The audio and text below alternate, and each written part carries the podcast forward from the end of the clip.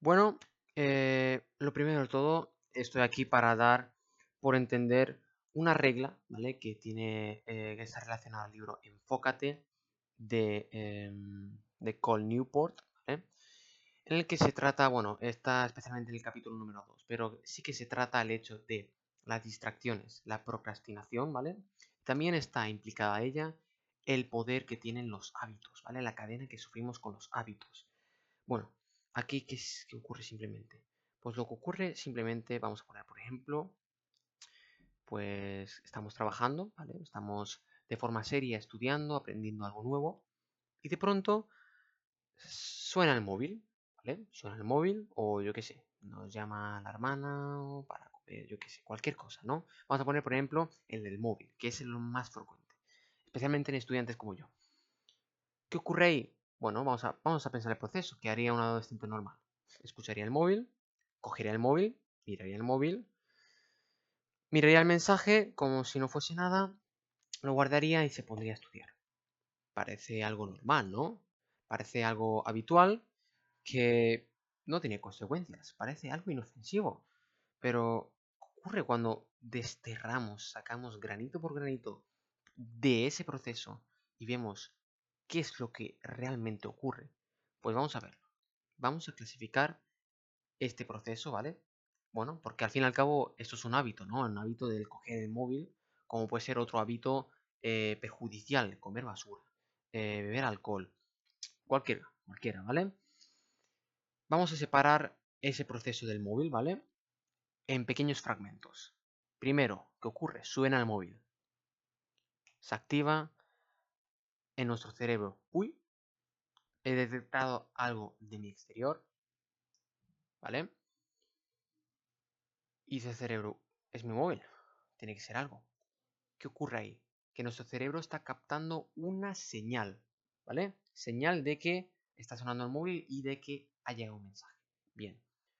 Hay que recalcar aquí que mucha gente lo que hace al estudiar, ¿vale? Es que piensa la mayoría que al estudiar y escuchar el móvil pero no revisar el móvil, no se está procrastinando. Falso, porque ocurre en la señal que ya el cerebro se distrae. Con esa simple señal, con el primer paso, el cerebro se distrae y ya se ha roto el proceso de trabajar de forma profunda, que se desarrolla en el principio del libro, ¿vale? Esto es, esto es algo que hay que recalcar, porque solo porque se escuche el móvil pero no lo revisemos no significa que estemos haciendo un, periodo de estudio súper productivo.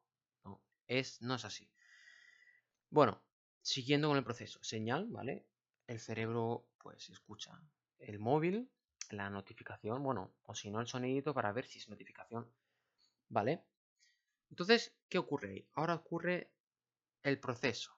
El proceso que tiene dos partes a su vez. La primera parte es que el cerebro empieza a pensar, bueno, voy a coger el móvil, ¿vale? Que es lo habitual, ¿vale? Estamos, estamos en la parte habitual. ¿Qué haría una persona habituada a este hábito, ¿vale?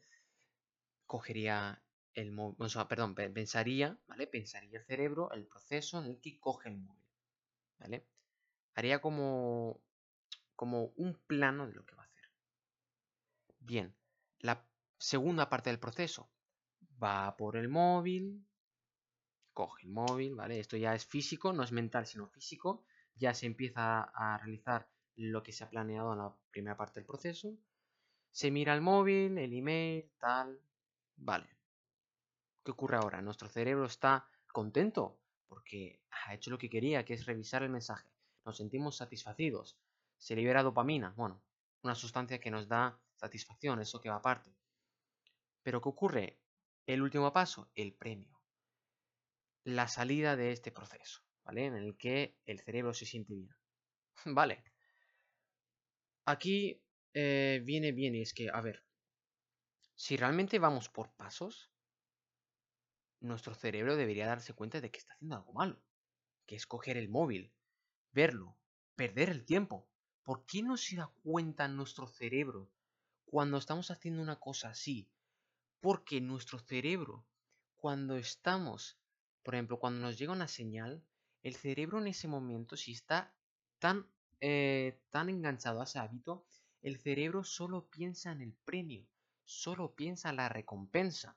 Y como consecuencia, no se toma en cuenta el proceso, especialmente la segunda parte del proceso, que es cuando coges el móvil, lo revisas y pierdes 10, 20, 30 minutos o una hora hablando por el grupo. ¿Por qué no nos damos cuenta de eso? Porque nuestro cerebro está continuamente pensando, quiero premio, quiero premio, recompensa, quiero tener esa dopamina en mis venas, quiero sentir que he revisado el mensaje y que me siento bien. ¿Vale? Esa es también una de los, una de las, eh, los principios, una de las reglas de este apartado que es satisfacer nuestras necesidades, ¿vale? Que, bueno, simplemente es esto. Además de que nos facilita. Pensamos que es tan necesario que nos va a facilitar y que tiene tantos buenos beneficios que eso nos engancha más a la recompensa, ¿no? Bueno, una vez esto, pues, ¿qué ocurre? ¿Cuál es el supuesto proceso? Bueno, hacemos todo esto, guardamos el móvil. ¿Qué hacemos después? Nos arrepentimos. Y dice, hostia, ¿qué ha pasado media hora? ¿Qué ha pasado media hora y no me he dado cuenta? ¿Por qué nos damos cuenta de que el proceso es malo después? ¿Por qué? Porque nuestro cerebro, ¿qué ha hecho? Ha conseguido el premio y se va para su casa tranquilo. Descansa, ha hecho lo que él quería, ha lo que él quería. Nos damos cuenta después porque el cerebro ya ha conseguido lo que quería, es libre y ya está en una zona en la que razona realmente. Por eso nos damos cuenta después, porque ya no estamos en esa fase de dependencia del premio. Ya hemos conseguido el premio, bueno, más bien el cerebro ha conseguido el premio y ya no piensa en ello. Está claro que después de esto queremos buscar una solución, porque aunque sepamos esto, de hecho es otro principio del libro, es que aunque sepamos esto es muy complicado descifrarlo, así de por sí. El hecho de no procrastinar, evitar las distracciones en redes sociales, y ponernos con nuestras cosas. Entonces vamos a hacer esto, ¿vale? Lo que vamos a hacer es, en el momento en el que ocurre la segunda parte del proceso, ahí está lo malo, que es perder el tiempo en el caso del móvil. Ahora bien, hay diferentes formas de solucionar esto. En primer lugar, esta que es para mí el, menos eficaz de las dos, voy a decir el menos eficaz, que es darse cuenta de la segunda parte del proceso, darse cuenta del proceso, ¿vale? Esto hay que ser muy, muy consciente, estar muy apuesto y darse cuenta de que... Eh, darse cuenta de que hay que estudiar sí o sí y eso ocurre cuando estás muy motivado y realmente no quieres eso. ¿Qué ocurre aquí en estos momentos? Personas que cogen el móvil pero se dan cuenta, no, no, no, tengo que estudiar, ¿vale? ¿Es efectivo? Sí.